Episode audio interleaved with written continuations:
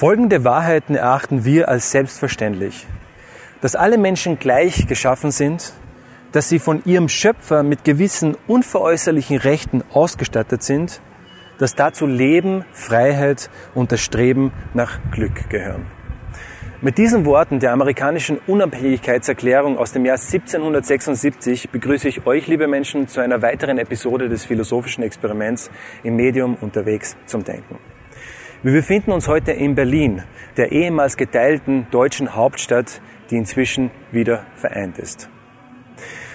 Wir wollen uns hier an diesen historisch aufgeladenen Ort auf die Spur nach dem Ursprung der Idee der Menschenrechte begeben. Es ist vielleicht ein Zufall, aber so wie früher die Berliner Bürger und Bürgerinnen eine Mauer trennte, so trennt heute eine unsichtbare Mauer die Frage nach dem Ursprung der Menschenrechte. Auf der einen Seite stehen jene, die die religiöse christlich-jüdische Tradition hervorheben, auf der anderen Seite solche, die die Menschenrechte als Errungenschaft einer aufgeklärten Vernunft preisen. Der Gast unserer heutigen Sendung ist ein Denker, der die dominanten Erklärungsstränge in ein angemessenes Verhältnis bringen will. Er versucht, die Mauer zwischen den getrennten Begründungen der Menschenrechte abzubauen, um vielleicht in Zukunft, wie hier in Berlin, eine neue Art der Wiedervereinigung zu ermöglichen. Hans Joas.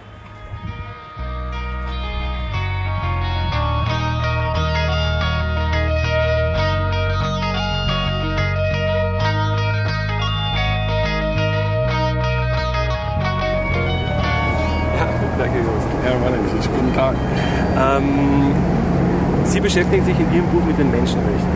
Ähm, meine Frage wäre, ob es eine zu große Spitzfindigkeit wäre, zu sagen, dass die Menschenrechte heutzutage deswegen so populär sind, weil sie so unverbindlich sind. Sie schreiben an einer Stelle über die Unverbindlichkeit, das wollten Sie fragen, ist das das oder nicht?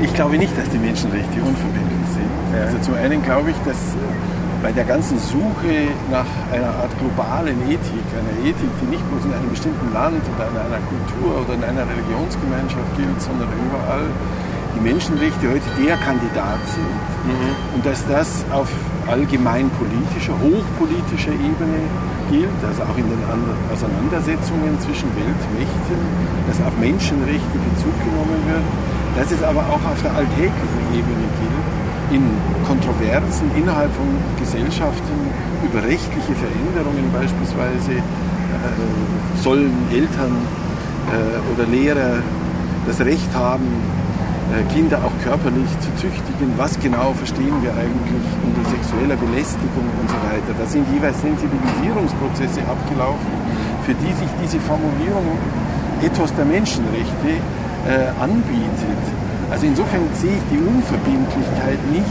Natürlich ist ein Ethos immer weniger präzise, als es rechtliche Regelungen ja. sind. Aber ein Ethos muss eben auch übersetzt werden äh, in bestimmte rechtliche Regelungen und diese bestimmten rechtlichen Regelungen ändern sich im Laufe der Geschichte. Also da ist, glaube ich, ein gutes Beispiel, mhm. äh, dass die Verfasser der Allgemeinen Erklärung der Menschenrechte von 1948 vermutlich wirklich keinen Gedanken äh, auf das spezielle Problem Menschenrechte von Homosexuellen äh, verwendet haben. Also nicht, dass sie das bewusst ausgeschlossen haben, sondern das ist ihnen überhaupt nicht als regelungsbedürftiges Thema bewusst geworden. Aber es ist ganz natürlich, dass etwa die Aktivisten von Schwulenbewegungen später dann sagen, die uns betreffenden Vorurteile, die uns betreffenden rechtlichen Regelungen, Verbote, Verfolgungen und so weiter sind doch mit dem Geist dieser Menschenrechte nicht vereinbar und deshalb müssen diese Regelungen entsprechend verändert werden äh, oder wegfallen. Und andere werden sagen, nein, so ist es nicht. Ja, wenn ich in dem Buch von Unverbindlichkeit gesprochen habe, habe ich das in einem spezielleren Sinn getan. Und zwar, was war der? Nämlich, dass damals 1948, glaube ich, eine Billigung dieser allgemeinen Erklärung auf der Ebene der Vereinten Nationen nur möglich war, äh, weil es eine allgemeine Deklaration war, die nicht selber in sich rechtliche Mechanismen enthalten hat. Mhm. Ich glaube, dass damals auf jeden Fall Stalins Sowjetunion äh, nicht zugestimmt hätte, wenn sie hätte befürchten müssen, äh, dass von irgendeinem Weltgerichtshof her äh, in die inneren Angelegenheiten der Sowjetunion eingegriffen wird. Aber das gilt sogar für Großbritannien. Und die USA, glaube ich, oder? Auf jeden Fall gilt es für Großbritannien wegen des britischen Kolonialreichs und der Furcht, dass die Menschenrechte als argumentative Waffe gegen die Kolonialmacht äh, verwendet werden. Aber ich glaube schon auch, wie Sie gerade sagen, selbst für die USA, die vielleicht am weitesten damals gegangen wären, aber letztlich waren die USA auch nicht bereit und sind auch bis heute nicht bereit, äh, eine Einschränkung der Rechte nationaler Souveränität zugunsten der Menschenrechte hinzunehmen. Ja, dann würde ich vorschlagen, äh, gehen wir in ein Café und ich würde gerne einfach mit Ihnen über die Thesen, die Sie in Ihrem Buch äh, äh, präsentieren, noch genauer reden. Wenn Sie das wünschen. Gerne.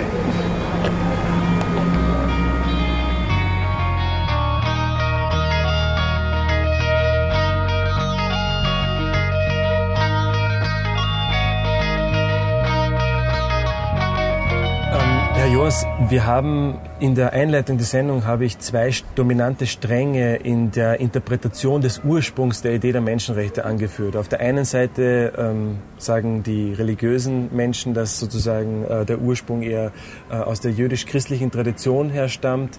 Auf der anderen Seite betonen äh, Menschen, äh, die ungläubig sind, äh, dass sozusagen, dass die Errungenschaft, die Menschenrechte eine Errungenschaft der ähm, aufgeklärten Vernunft ist. Sie gehen einen anderen Weg. Und jetzt wollte ich Sie fragen, warum glauben Menschen eigentlich noch immer sozusagen, dass diese ähm, Vernunftmetapher so stark ist? Oder als Begründung immer wieder herangezogen wird, um Menschenrechte zu erklären?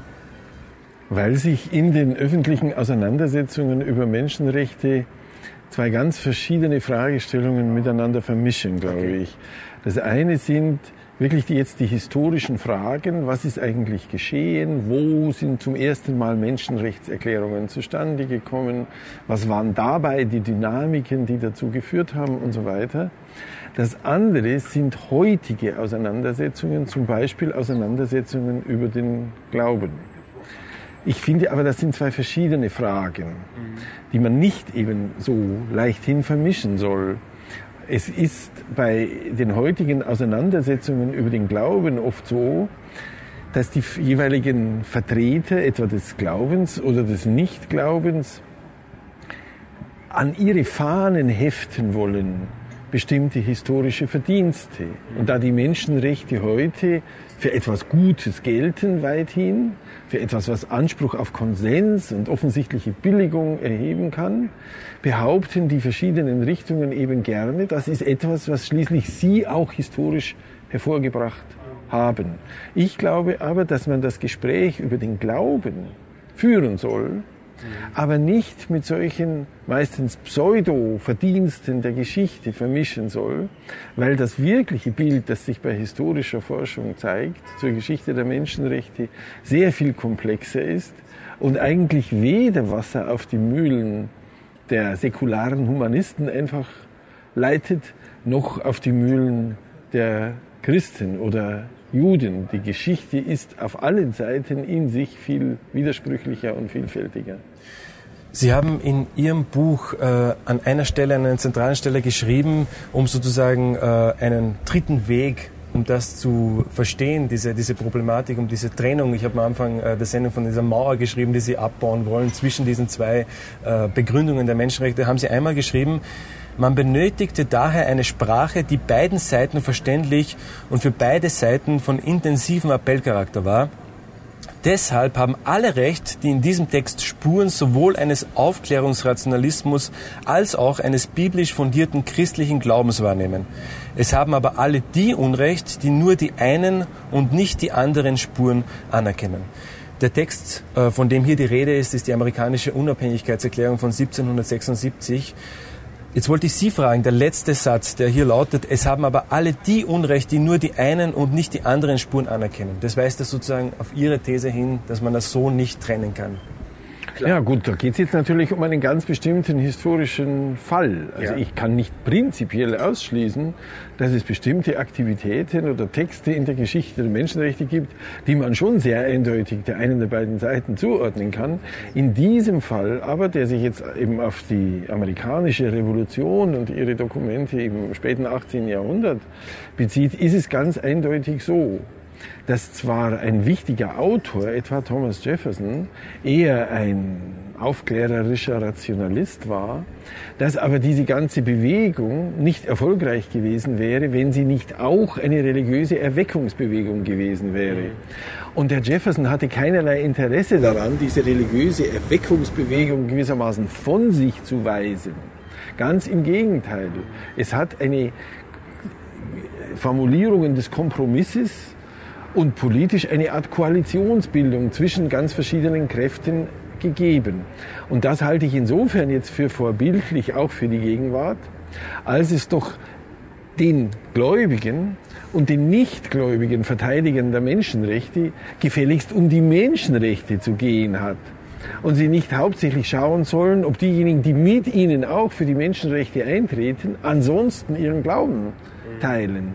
Ja, ich formuliere auf mich bezogen immer, dass ich doch mit einem, sagen wir mal, gläubigen Faschisten politisch weniger zu tun habe als mit einem nichtgläubigen Verteidiger der Menschenrechte. Also deshalb die Unterscheidung dieser zwei ganz verschiedenen Sphären der Auseinandersetzung. Reden wir jetzt über den Glauben oder reden wir über die Menschenrechte? Eine zentrale These in Ihrem Buch ist ja die, dass Sie sagen, nicht, die Franz nicht in Frankreich sind die Menschenrechte äh, hervorgebracht worden, sondern viel früher schon, oder nicht viel früher, aber früher schon sozusagen viel mehr beeinflusst aus der amerikanischen Unabhängigkeitsbewegung. Ja, also es gehört mit zu den Behauptungen in der konventionellen säkular-humanistischen Geschichtsschreibung zu den Menschenrechten zu sagen, die Menschenrechte seien ein Produkt der französischen Revolution. Das hängt damit zusammen, dass man damit gewissermaßen gleichzeitig signalisieren will und das war eine Revolution, die sich auf jeden Fall gegen die katholische Kirche, vor allem vielleicht aber sogar gegen das Christentum insgesamt oder gegen alle Religionen gerichtet habe. Ich behaupte in meinem Buch, dass das sogar nicht wirklich empirisch eine gute Beschreibung äh, der französischen Revolution ist. Aber auf jeden Fall wird der ganze Mythos, die französische Revolution habe die Menschenrechte hervorgebracht, dadurch widerlegt, dass man zeigt, dass die amerikanische Revolution vorausging, dass diese in dieses säkular-humanistische Narrativ gar nicht gut hineinpasst und dass sie auch nicht nur chronologisch vorausging, sondern von beträchtlichem Einfluss war auf die französische Revolution. Der Titel Ihres Buches beinhaltet den Begriff die Sakralität der Person. Ich will mit Ihnen jetzt gerne äh, einfach philosophisch, begrifflich mal klären, was Sie unter dem Begriff Sakralität verstehen, um jetzt sozusagen einen Schritt weiter in Ihre Theorie zu wagen. Also die Art, wie ich ihn verwende, habe ich nicht erfunden in ja. dem Sinn, sondern ich knüpfe an an eine meines Erachtens wirklich sehr wichtige Entwicklung in den Wissenschaften von der Religion, die um 1900 stattgefunden hat. Das Wichtige an der Entwicklung war, dass man den Begriff sakral oder heilig nicht nur für Bestandteile existierender Religionen verwendet hat, mhm. sondern eigentlich das Ganze umgedreht hat und gesagt hat, mit dem Begriff bezeichnen wir eine bestimmte Qualität menschlicher Erfahrungen. Ja. Und das, was wir als Religionen kennen, ist nichts anderes als ein jeweiliger Versuch, diese Erfahrungen zu systematisieren, in Institutionen auf Dauer zu stellen und durch Lehren auch vernünftig auszuweisen. Ja? Das waren Autoren am, um, am Anfang des 20. Jahrhunderts, die das getan haben. Der in Deutschland berühmteste ist der evangelische Theologe Rudolf Otto, der ein Buch mit dem Titel Das Heilige geschrieben hat, das der größte theologische Bestseller deutscher Sprache im 20. Jahrhundert ist. Der international vielleicht noch berühmtere ist der französische jüdisch-säkulare Soziologe Emil Dürkheim. An die knüpfe ich an. Wenn man jetzt verstehen will, warum es in der Zeit zu so einer anderen Verwendungsweise der Begriffe Heiligkeit und Sakralität gekommen ist, dann legen sich, glaube ich, zwei Erklärungen dafür nahe. Das eine war, dass sich im 19. Jahrhundert betont areligiöse soziale Bewegungen gebildet haben, zum Beispiel die deutsche sozialdemokratische Arbeiterbewegung, dass aber den Beobachtern klar war, dass es in diesen Bewegungen, so unreligiös sie sind, mhm. doch offensichtlich viele Momente der Religionen auch gibt. Ja, also ein, eine Verehrung der Fahne, bestimmte Formen des sich Treffens, die Sakralisierung bestimmter Schriften, meinetwegen der Schriften von Marx und Engels beispielsweise, als wäre in ihnen sozusagen wie in der Bibel die Wahrheit enthalten. Also die Sakralisierung ist sozusagen unabhängig von gläubig oder ungläubig, sondern die Sakralisierung hängt wie eine anthropologische Konstante mit dem Menschen in gewisser Weise in Verbindung. Ja, während ich nicht behaupte, dass alle Menschen religiös sind, was ja. eine offensichtliche also spätestens jetzt in den letzten Jahrhunderten äh, leicht widerlegbare Sache wäre, äh, sage ich aber, es ist schon anthropologisch universal, dass Menschen bestimmte Erfahrungen machen ja. und dass diese Erfahrungen, also die man jetzt viel näher beschreiben müsste, und dass diese Erfahrungen dazu führen, dass bestimmte Menschen oder bestimmte Objekte ja. oder bestimmte Gedankeninhalte für sie heilig sind. Heilig heißt dabei, also ich habe immer zwei Bestandteile dafür. Das eine nenne ich subjektiv evident. Das soll heißen, es erscheint Ihnen als offensichtlich, dass etwas gut oder böse ist. Offensichtlich heißt nicht einer rationalen Begründung bedürftig, okay. vielleicht gegenüber anderen, aber nicht im eigenen Erleben. Und das andere, der andere Definitionsbestandteil ist affektiv intensiv. Das heißt, es bewegt einen emotional zutiefst. Es ist nicht etwas, wo man sagt, nur ja, also ich habe halt diesen Geschmack und du hast halt einen anderen Geschmack. Das kümmert mich nicht weiter, sondern ich finde es empörend, wenn jemand das von mir für offensichtlich gut oder böse gehaltene nicht genauso sieht. Wenn ich sage, der Holocaust ist böse und jemand sagt, wieso eigentlich, dann finde ich nicht, das ist ein Mensch, der hat eben andere Vorstellungen, sondern ich finde es unglaublich, dass jemand nicht sieht, dass dies das offensichtlich Böse ist.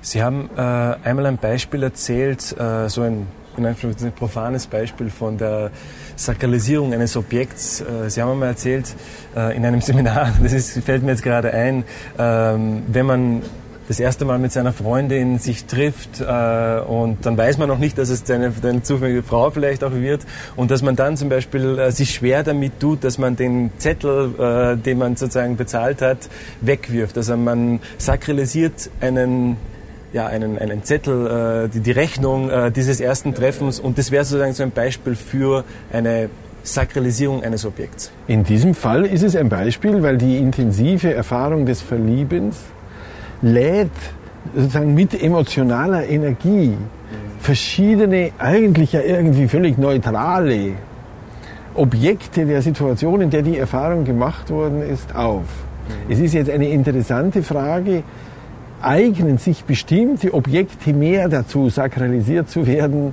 als andere. Da haben die beiden Autoren, die ich genannt habe, eine unterschiedliche Auffassung. Der Dürkheim würde sagen, alles kann sakralisiert werden, zum Beispiel ein Kassenzettel in einem Restaurant.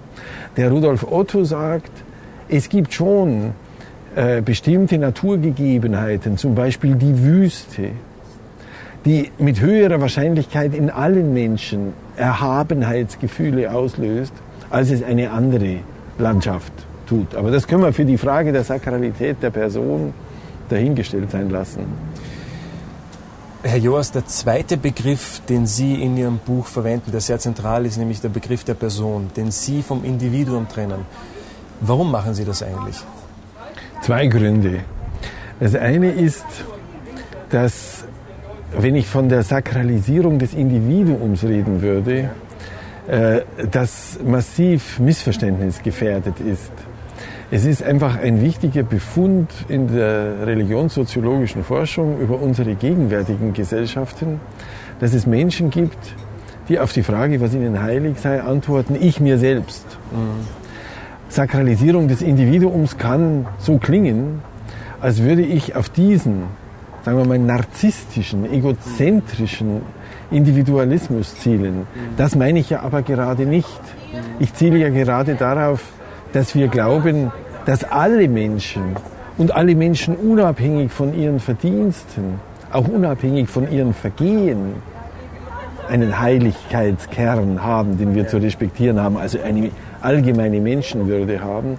Das ist der eine Grund. Und der andere Grund ist, dass in den Begriff des Individuums viel mehr als in den Begriff der Person eine Gegenstellung zu sozialer Ordnung und zu Gesellschaft eingelassen ist. Also eine sehr starke Betonung der Abgrenzung von den anderen und vom Ganzen sozusagen. Und das ist beim Begriff der Person ja nicht der Fall, sondern der Begriff der Person zielt ja viel eher darauf auch zu sagen, wir wollen in einer Ordnung leben, in der allen die Verwirklichung von Personalität möglich ist.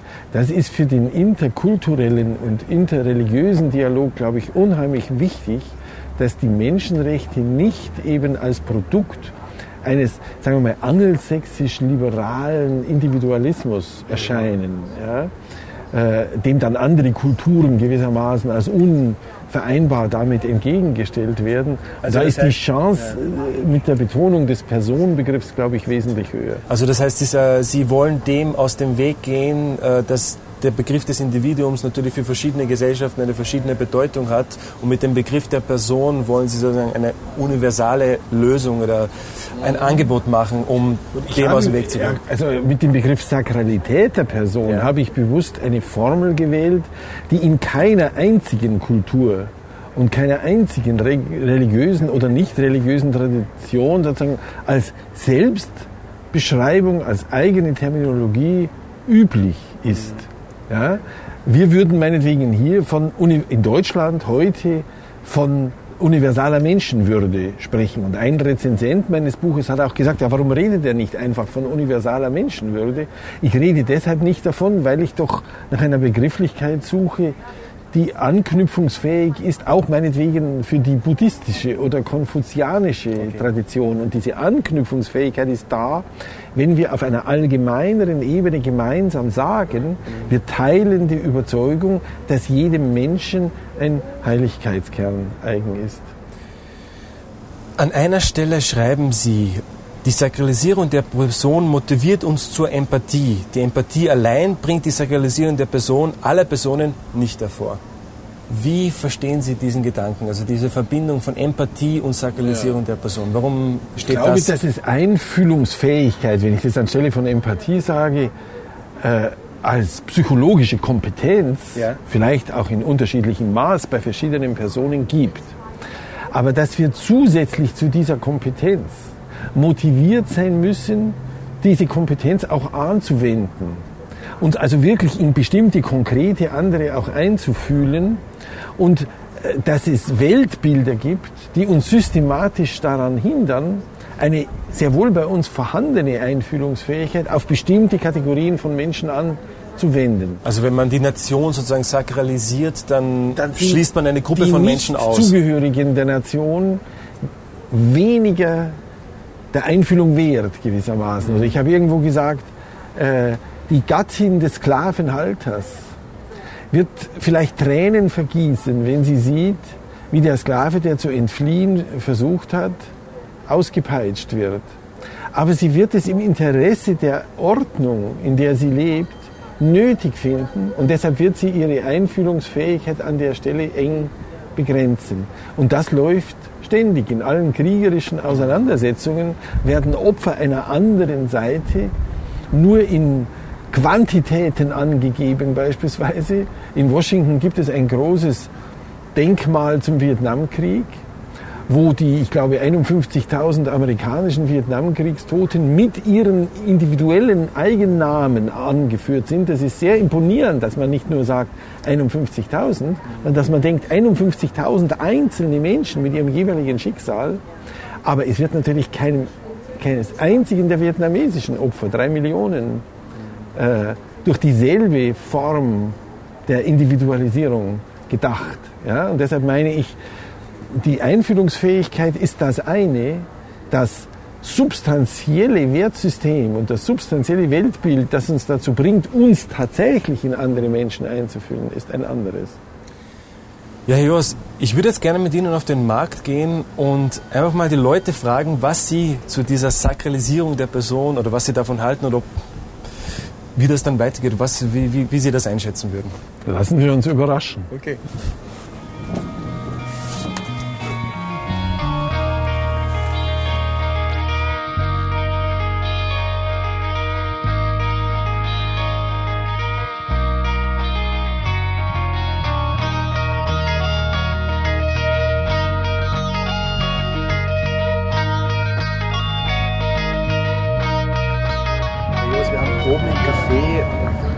Dass Menschen Dinge, Ideen, Erfahrungen sakralisieren. In Ihrem Buch ist ja die These, dass die Sakralität der Person im Mittelpunkt steht. Warum, was unterscheidet die Sakralität der Person von den anderen Sakralitätsformen? Also im Buch steht es im Mittelpunkt, weil es ja meine Formulierung für die Menschenrechte und den Glauben an universale Menschenwürde ist. Mhm. Tatsächlich ist es so, wie Sie sagen, aber Menschen können ganz Verschiedenes sakralisieren. Ich glaube auch nicht, dass ein einzelner Mensch nur eine Sache sakralisiert.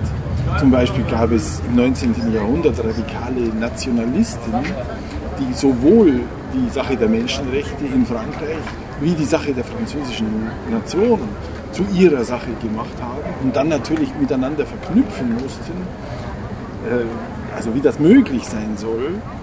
Äh, um jetzt wirklich zu, als Wissenschaftler, als Sozialwissenschaftler ja. vorzugehen, genügt es ja zu sagen, es gibt ganz verschiedene Sakralisierungen und ich will die jeweils in ihrer eigenen inneren Logik erfassen und anständig beschreiben.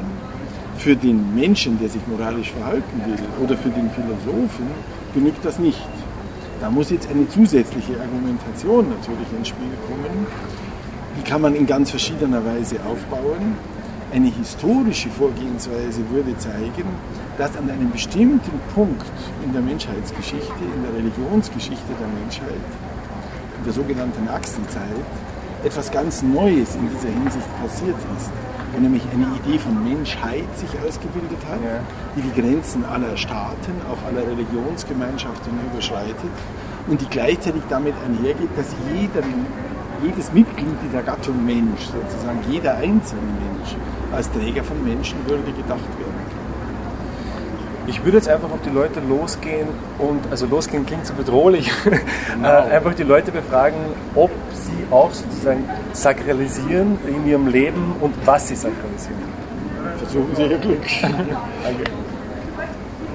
Gibt es was, was für Sie heilig ist in Ihrem Leben? Vielleicht Ihre Werke? Ähm, also meine Werke sind mir nicht so heilig, muss ich sagen. Und ich bin Agnostikerin, deswegen habe ich mit dem Begriff heilig okay. nicht unbedingt ähm, eine starke Bindung oder Verbindung. Aber ich könnte sagen, was mir wichtig ist. Ja. ja. Und ich denke, was am wichtigsten ist im Leben, unabhängig von Heiligkeit, weil da verbindet man ja auch andere Sachen, wie Scheinheiligkeit zum Beispiel, ähm, ist Liebe und Respekt ist eigentlich das Wichtigste. Und wenn einem von einem Wertesystem etwas wert ist und Heiligkeit einen Wert ausdrücken soll, dann wäre das in meinem Fall Liebe und Respekt. Würden Sie sagen, dass so etwas wie die Würde des Menschen so etwas ist, wo, Sie sagen, okay, wenn das jetzt nicht als, muss man nicht sagen heilig, als sehr ja. wichtig erachtet wird, dass es dann Sie selbst äh, emotional sozusagen berührt? Also ich finde natürlich, dass der Mensch eine Würde hat und jedes Lebewesen hat eine Würde und es sollte respektiert äh, werden und beachtet werden. Und da wäre es für Sie auch die Grenze, wo Sie sagen, das würde mich emotional sehr berühren, wenn jemand das nicht einhalten würde? Ja, ich meine, alles, was Menschenrechte anbetrifft, äh, wer würde mich emotional und äh, berührt mich auch emotional. Wenn jemand die Grenzen, also die Freiheit eines eigenen Individuums hört da auf, wo die Grenze eines anderen Individuums beginnt. Da gibt es ja einen Rechtsstaat, Gott sei Dank, den wir haben, der auch ein paar Sachen festgelegt hat. Es gibt bestimmt auch moralische Werte, religiöse, kulturelle, was auch immer, und es hat alles seine Daseinsberechtigung. Aber man muss halt vor allen Dingen offen sein, man muss eine Art Diskurs anstreben. Äh, ich habe immer so Probleme mit dem Begriff Toleranz, weil ich habe irgendwie immer mit die Frage, wofür muss man heutzutage eigentlich noch tolerant sein. Aber es gibt Momente, wo man immer wieder auf Grenzen stößt und man selbst denkt, müsste eigentlich kein Thema mehr sein und es ist halt immer noch ein Thema. Ja. Was heilig sein könnte. Und ja, mein Sohn. Mhm. Also Familie ist zwar also nicht mehr ähm, feste Familie, sondern also wir sind geschieden. Okay. Aber mein Sohn also, ist kleiner zweieinhalb Jahre alt. Habe mich noch einen genossen. Okay. Also der Unterschied ist ganz groß, 15 Jahre. Und deshalb würde ich sagen, ja, das ist für mich heilig. Heilig. Als Nicht-Christ ist das ein schweres Wort. Okay. Äh, oder nicht-gläubiger Mensch, heilig. Aber vielleicht etwas, ähm, was für Sie so ja. emotional so, wo Sie so verbunden sind, dass Sie sagen, wenn man das Ihnen wegnehmen würde. Frieden ist natürlich. Frieden. Dass, wenn man das mir wegnehmen würde, äh, hätte ich Probleme. Hier in Berlin besonders? Äh, nein, das würde ich gar nicht so sehen. Ja, überhaupt nicht. Ich wohne nicht in so einer Gegend, wo Unfrieden ist. Ich wohne in Weißensee, da ist es recht friedlich. Ja. Okay. Also ich weiß schon, dass es andere Gegenden gibt in Berlin es nicht so friedlich ist. Aber ich bin da nicht so ganz äh, frequentiert Eben, die Mutter und die Freundin. Okay, also so ja. Personen. Jo. Ja. Würdest du sagen, dass so eine Idee wie die Menschenrechte oder sowas für dich heilig äh, auch sein könnte? Hm, wird ja eh mit den Füßen getreten. Auf ja? der ganzen Welt. Ja. So. Wo zum Beispiel? in die Ukraine, ja. da wird auch alles mit den Füßen getreten. Du kannst nach Israel runter, Gazastreifen, dann kannst du nach Afrika runtergehen, war ich auch schon. Da wird alles mit den Füßen getreten. Und darum ist die Frage falsch, wenn mich jemand fragt, ob mir das heilig ist. Es ist mir heilig, aber es wird mit Füßen getreten. Aber vielleicht passiert das in der Ukraine und in, jetzt in Israel gerade deswegen, weil diese Leute das nicht als heilig betrachten. Nö, da sind andere, da sind politische Mächte im Spiel, wo gar nicht dahin gehören. Und der ganze Organisator, der sitzt ja 1000 Kilometer weiter weg am Bürotisch und lenkt das Ganze. Ja. Okay, also auch sozusagen, wenn die Menschen das als heilig empfinden würden, so etwas wie Menschenrechte, hätten sie keine Chance, das äh, wirklich umzusetzen, weil sie nicht Richtig, die ja. Und wenn die Zügel wo der am Bürotisch sitzen und nicht solche Sachen machen würden, dann hätten die gar nicht die Waffen, die Waffen dazu und könnten sowas organisieren. Und diejenigen, die so etwas wie Menschenrechte formuliert haben, das waren ja auch in gewisser Weise die, die am Bürotisch gesessen sind. Aber die sitzen ja hilflos da und müssen zuschauen. Deutschland möchte sich auch ganz anders einsetzen, die Schweiz auch, aber sie können nicht. Am Schluss wird dir das Gas abgedreht und dann hast du eine kalte Wohnung. Ja, also wieder mit Füßen getreten. Ja. Ja, danke für Würden Sie bitte- Ja, bitte. die Antworten und äh, alles Gute noch in der Schweiz. Oder hier in Berlin. Dann hier in. Berlin. Ja, ja, nee, nee, wir genießen es. Okay. Hat mich gefreut. Gibt es in deinem Leben etwas, was für dich heilig ist? Wo du sagen würdest, das ist wirklich so wichtig für mich, dass es heilig ist? Also ich würde auf auf jeden Fall sagen, dass Familie ist, äh, steht an oberster Stelle und äh, die Freunde. Also das sind, das sind die zwei Sachen, die ich mir immer am heiligsten halten werde. Im ganzen Leben. Und die Würde des Menschen, würdest du sagen, dass das etwas ist, das man verallgemeinern könnte, das so heilig ist, dass man es verallgemeinern müsste? Oder Ähm, wie würdest du das, das ist auch so. Ja? Ähm, ähm, ohne, ohne Menschenwürde, wenn der Mensch sich seine Würde nicht äh, behalten kann, dann führt er, glaube ich, auch ein eher unwertes Leben. ja, okay. Warum? weil, weil er dann nicht mehr mit sich selbst wirklich im Reinen ist und ähm, nicht mehr dann wirklich Mensch, Mensch ist. Würdest du sagen, dass man äh, sozusagen auch dann die Menschenrechte noch mehr betonen müsste in der Welt, um äh, Ja, auf so etwas wie Würde Auf herauszustellen? jeden Fall. Also äh, es ist ja natürlich leider so, dass äh, in der heutigen Welt die Menschenrechte nicht immer äh, an erster Stelle stehen. Ja, Herr Joas, ähm, die Leute am Markt, die haben interessanterweise kein einziger davon gesprochen, dass sie so etwas wie Objekte als heilig empfinden, sondern die meisten haben mit Personen geantwortet, also die Familienmitglieder und so weiter und so fort. Ähm, was würden Sie sagen? Ist das etwas ähm, Europäisches oder würden Sie sagen, das ist so ein weltweiter Usus, dass Leute so reagieren auf so eine Frage? Nein, ich glaube, dass die Leute zunächst mal eben offensichtlich an ihre Lieben gedacht haben Ja. und vielleicht nicht genügend bedacht haben, welche lange Tradition die Sakralisierung von Gegenständen auch hat, gerade in Europa, also im katholischen Christentum, Reliquienverehrung und ähnliches.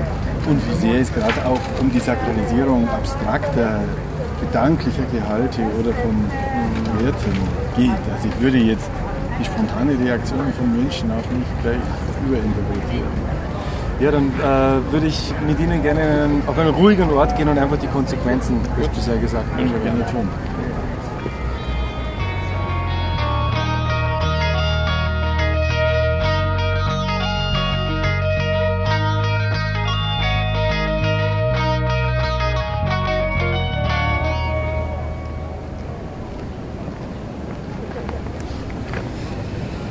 Herr Joas, ähm, Sie verwenden den Begriff des Individuums ja deswegen nicht, weil er missverständlich interpretiert werden kann. Ähm, jetzt ist es aber so, dass in den Rezensionen Ihnen vorgeworfen wird oder dass sozusagen so Begriffe wie Seele, wie Gabe, wie Sakralität ebenfalls missverstanden werden können. Und dann wird auch manchmal gesagt von einigen Rezensenten, ja, der Joas, der präsentiert ja eigentlich so eine Art katholische ähm, äh, Art der Menschenrechte oder katholische Sicht auf die Menschenrechte. Wie, wie, wie reagieren Sie darauf? Also letzteres halte ich einfach für ein Vorurteil von Ja. Menschen, äh, gegen das man natürlich nie gefeit ist. Die Begriffe Seele und Gabe, vor allem im Sinne unseres Lebens als einer Gabe, kommen ja in einem ganz speziellen Zusammenhang vor, nämlich dort, wo es mir genau darum geht zu zeigen, wie Christen, die für die Menschenrechte sind, nachgedacht haben über die christlichen Traditionen und auf welcher Grundlage sie also gesagt haben, etwas im Christentum hat immer schon auf die Menschenrechte hingewiesen. Zum Beispiel unsere Vorstellung von der Seele. Ja? Insofern ist es ja gerade nicht meine Begründung der Menschenrechte in dem Buch, sondern meine Beschreibung einer speziellen Begründung, nämlich der christlichen, mit der man mich ja dann nicht einfach gleichsetzen darf, obwohl ich ein Christ bin, aber weil ich in dem Buch ja zu zeigen versuche, dass es ganz verschiedene Wege zur Begründung der Menschenrechte geht. Und der Begriff der Sakralität, das ist einfach so, dass Laien gewissermaßen, die nicht vertraut sind mit diesen Entwicklungen der Religionswissenschaft und der Wissenschaften von der Religion insgesamt, den Begriff in einem engeren Sinn hören, als er von vielen Autoren, nicht nur von mir, gemeint ist. Ähm, Sie schreiben am Ende Ihres Buches, ist der letzte Satz, sprechen Sie von der Trias von Praktiken, Werten und Institutionen und schreiben also im letzten Satz, Dauer haben die Menschenrechte, hat die Sakralisierung der Person nur eine Chance, wenn alle drei zusammenwirken. Wenn die Menschenrechte institutionell und zivilgesellschaftlich gestützt werden, argumentativ verteidigt und in den Praktiken des Alltagslebens inkarniert. Äh, wie soll man das verstehen? Naja, dass Menschenrechte ja nur auf dem Papier stehen können. Indem etwas im Grundgesetz steht oder in einer allgemeinen Erklärung der Menschenrechte, heißt es ja nicht, dass es schon große Bedeutung für das Leben entwickelt. Damit will ich nicht das Recht irgendwie kleinreden, aber das Recht alleine hilft auch nicht, sondern es müssen hinzukommen alltägliche Praktiken. Sie müssen meinetwegen, wenn Sie sehen, wie auf der Straße ein Kind verprügelt wird, sich aufgerufen fühlen, einzugreifen und das also im Alltag selber zu schützen. Und es braucht die intellektuellen Debatten in der Öffentlichkeit über den Sinn und die Begründung der Menschenrechte. Und zu genau denen wollte ich natürlich mit dem Buch beitragen. Von einigen wird gesagt, dass das ihr Hauptwerk ist. Also ich nehme, ich, äh, Sie schütteln den Kopf.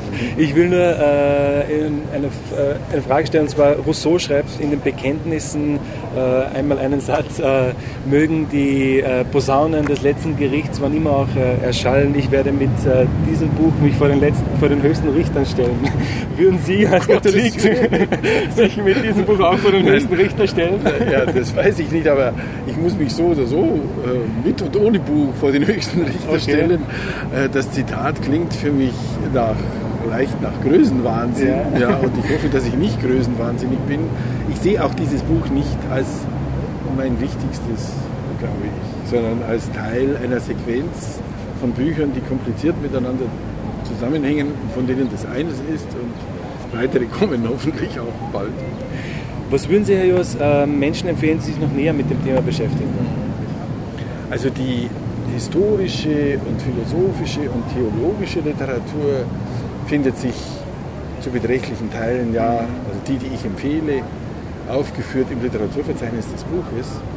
Deshalb nenne ich vielleicht etwas ganz anderes, was auch gestreift wird im Buch, ein literarisches Beispiel. Das ist der letzte Roman, von, den Alfred Düblin geschrieben hat, der heißt Hamlet oder Die lange Nacht nimmt ein Ende. Es gibt meines Erachtens kein besseres Buch zu den Langzeitfolgen von Gewalt und zu der Frage, wie Menschen aus der Gewaltspirale, also der Rache für erlittenes Unrecht aussteigen können.